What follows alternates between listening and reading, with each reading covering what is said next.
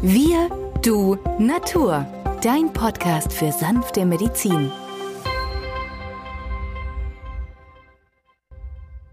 Hallo und herzlich willkommen zur neuen Folge von Wir, du, Natur, deinem Podcast für sanfte Medizin. Unser heutiges Thema ist der Heilpilz Chaga. Mein Name ist Benjamin Hartlieb, ich bin Osteopath und Heilpraktiker und mit mir am Mikrofon ist der Arzt, Biologe und Chemiker Peter Emrich. Hallo Peter. Hallo Benjamin. Ja, Peter, unsere Hörerin Nicole hat uns geschrieben äh, mit der Frage, ob wir denn nicht mal eine Folge zum Chaga Heilpilz aufnehmen können. Und diesem Wunsch kommen wir sehr gerne nach, denn der Chaga Pilz ist ein sehr besonderer Heilpilz. Er besitzt den höchsten ORAC-Wert aller Pilze. Und wer jetzt fragt, ja, was denn der ORAC-Wert ist, der ORAC-Wert ist der Wert beziehungsweise die Fähigkeit eines Stoffes, Sauerstoffradikale, unschädlich zu machen, denn Sauerstoffradikale sind dafür verantwortlich, unsere Zellwände schädigen und zerstören zu können. ORAC ist übrigens ähm, die eine Abkürzung für die englische Bezeichnung Oxygen Radical Absorbance Capacity. Ja, und dieser Chaga Heilpilz hat noch sehr viel weitere wertvolle und gesundheitsfördernde Eigenschaften. Und hier auch gleich die Frage an dich, Peter. Wo kommt denn dieser Heilpilz her und warum hat er so wichtige Heilwirkungen? Ja, der Chaka-Pilz findet man einst in den nördlichsten Regionen Finnlands, nämlich in Lappland. Und wenn man in die Volksmedizin Lapplands eintaucht, wird dieser Pilz schon von 900 Jahren dort als ein sehr potentes Tonikum, als Heilmittel gelobt, denn der Chaga-Pilz wird dort aus den Baumrindenstückchen zu einem wunderbaren Tee gebraut. Botanisch, und das ist auch interessant, gehört er zu den Boston Scheiblingsverwandten, den Hymenocetaceae, ein schwieriger Begriff auch für mich, weil der so selten im Alltag vorkommt. Deutsch nennt er sich Schiefer Schillerporling.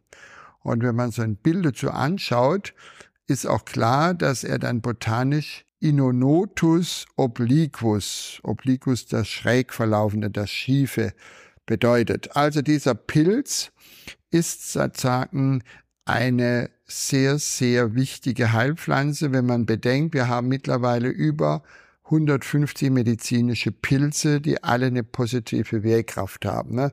Viele denken natürlich an Pilzen, an den Pfifferling oder aber auch an den Champignon und damit hat sich's. Andere denken natürlich an die giftigen Pilze, wie zum Beispiel den Fliegenpilz. Diese Heilpilze, wie wir sie zum Beispiel auch vom Reishi der Chinesen kennen, die sehr starke immunmodulierende Eigenschaften besitzen, sicherlich sind es die Terpene, die hier eine große modulierende Kraft auf unsere Immunzellen haben. Und Wissenschaftler wie zum Beispiel Dr. Karl Maret oder Dr. Davis Winston sind davon überzeugt, dass dieser europäische Chakra-Pilz ähnlich ist wie dem Reishi, dem Lingchi oder der auch noch Ganoderma lucidum oder zu Deutsch glänzender Lackporling genannt wird. Ja, denn dieser trägt den Zusatztitel Pilz des ewigen Lebens. Und du musst dir überlegen, Benjamin, vor Jahrtausenden hatten die Menschen sich auch verletzt, hatten sogar Blutvergiftungen. Und da es noch kein chemisches Antibiotikum gab, haben die Menschen überlebt, die die Blutvergiftung haben heilen können, und zwar mit dem Reishi-Pilz. Und im hohen Norden nimmt man natürlich den Chaka. Und der Chaka, das haben wissenschaftliche Untersuchungen bewiesen, hat eine Superpotenz, gerade bei grippalen Infekten, vor allem bei der Influenza A oder Influenza B Erkrankung hat er sich als probates Mittel erwiesen. Und das sind sicherlich nicht nur die Terpene, sondern auch die Polyphenole, die sehr wichtig sind. Und eine japanische Studie zeigte sogar einen hemmenden Effekt auf das HIV-1, das heißt die Protease-Hemmung bei infizierten HIV-Patienten. Das heißt also, wir haben hier eine antivirale Wirkung. Und das macht ihn natürlich sehr, sehr bedeutend auch für die Wissenschaft in der heutigen Zeit. Und jetzt kommt der Knallpunkt. Was man entdeckt hat, ist das seltene Spurenelement Germanium. Und das hat die stärksten natürlichen Fähigkeiten, freie Radikale zu binden, abzufangen. Das bedeutet also, das könnte sein, dass Germanium gerade hier das Element ist, das dazu beiträgt, dass der Pilz den höchsten ORAC-Wert besitzt. Menschen mit einem Erschöpfungssyndrom, Menschen mit einer übernatürlichen Elektrosensibilität, die sehr viele unterschiedlichsten Krankheitsbilder an einem Tag erleben, kann der Pilz in mildester Form ein natürliches Lebensmittel sein, beziehungsweise ein Heilmittel. Und nun haben Untersuchungen an Mäusen sogar gezeigt, dass der Chaga-Pilz den Fettstoffwechsel dieser Tiere optimierte. Das heißt, die Tiere haben die gleiche Nahrungsaufnahme bekommen und haben aber Gewicht abgenommen. Das bedeutet, wir haben den Stoffwechsel der Mäuse aktiviert durch den Chaga-Pilz. Das heißt also, wir können diesen Effekt auch auf Patienten übertragen. Ja, vor allem Diabetes-Patienten haben ja die Eigenschaft, dass sie immer mehr an Gewicht zunehmen. Und der Chaga-Pilz kann die Blutzuckerwerte neutralisieren, das heißt also absenken auf natürlichste Art und Weise. Und wer regelmäßig Chaga anwendet, wird feststellen, er braucht sein chemisches Blutzuckerpräparat nicht mehr. Wie geht man in der Praxis vor? Man gibt beides parallel. Dann eines Tages merkt der Patient, oh, es ist ihm so ein bisschen schwindelig im Kopf. Dann kann er mit seinem Blutzuckermessgerät gleich testen, wo liege ich. Und wenn er dann relativ niedrige Werte, also so bei 80 oder 70 Milligramm Prozent Blutzucker misst, dann kann er hergehen, das chemische Präparat zu halbieren. Und interessanterweise haben Patienten auch, die Diabetes hatten und einen Bluthochdruck festgestellt, mit der Zeit über zwölf Wochen geht auch der Blutdruck auf seine natürliche Größe von 120, 130 systolisch auf 70 bis 80 Millimeter Quecksilbersäule systolisch zurück. Das heißt also nicht nur positiv auf den Blutfette, sondern auch auf den Blutzucker und auf den Blutdruck. Also das heißt, asiatische Forscher haben tatsächlich gezeigt, dass auch der Chaka-Pilz uns langsam altern lässt und somit ein Garant ist für ein langes, beschwerdefreies Leben. Tja, Leute, wenn der das umsetzt, dann ist es doch eine super tolle Sache. Was meint ihr denn? Ja, heutzutage wird Chaga hauptsächlich als Pulver eingenommen das Pulver befindet sich dann in Kapseln und es hat sich gezeigt, dass die Wirkkraft im Vergleich zu einer Einnahme als Tee beispielsweise um einiges höher ist.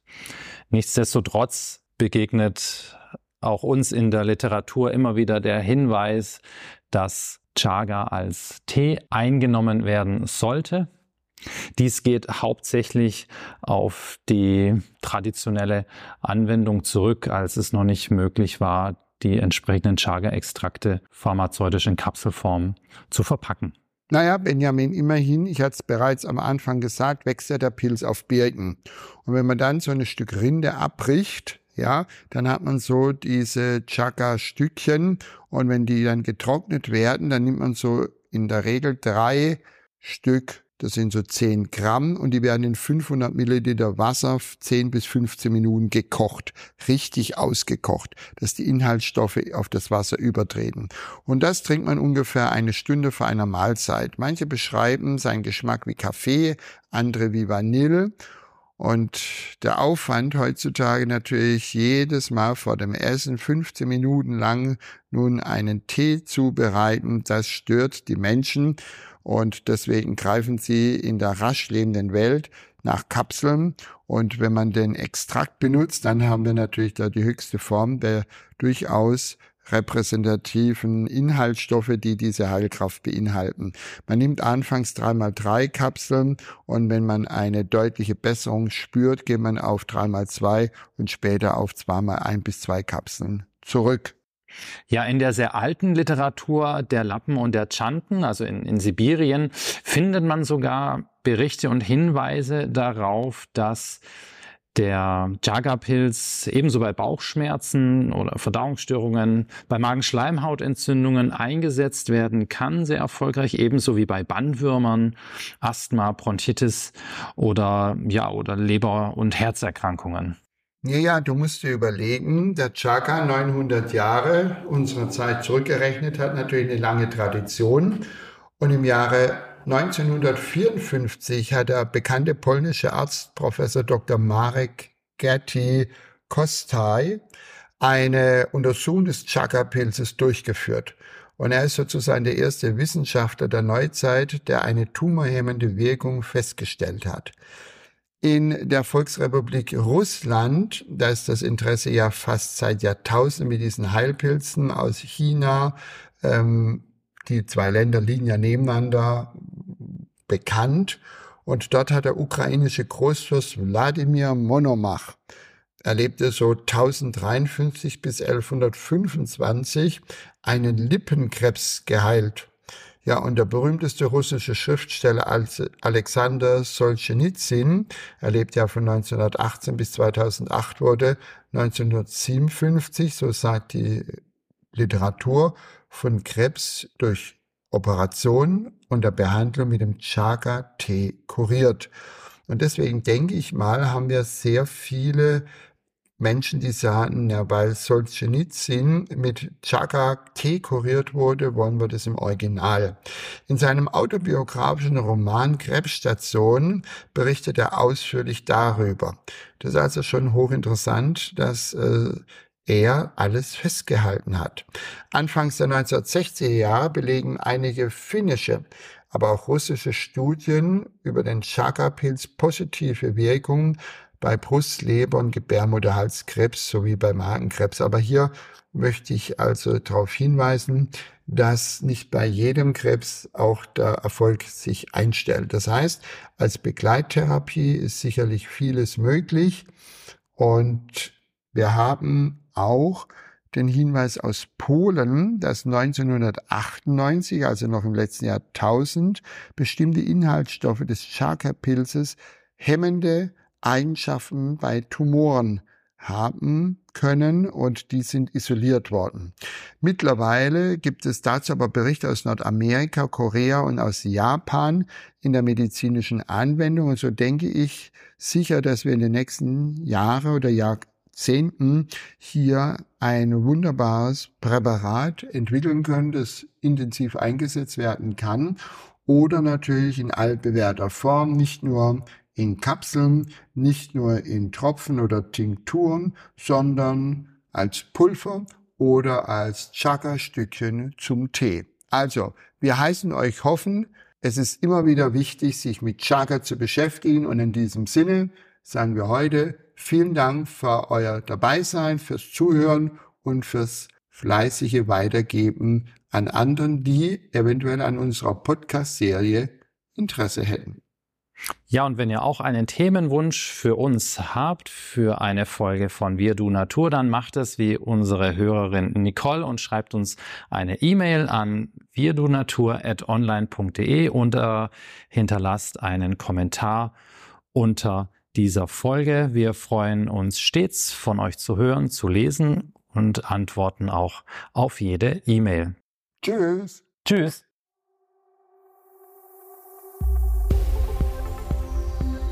Wenn dir dieser Podcast gefallen hat, freuen wir uns über deine positive Bewertung. Damit hilfst du uns, diesen Podcast bekannter zu machen. Wir danken dir dafür.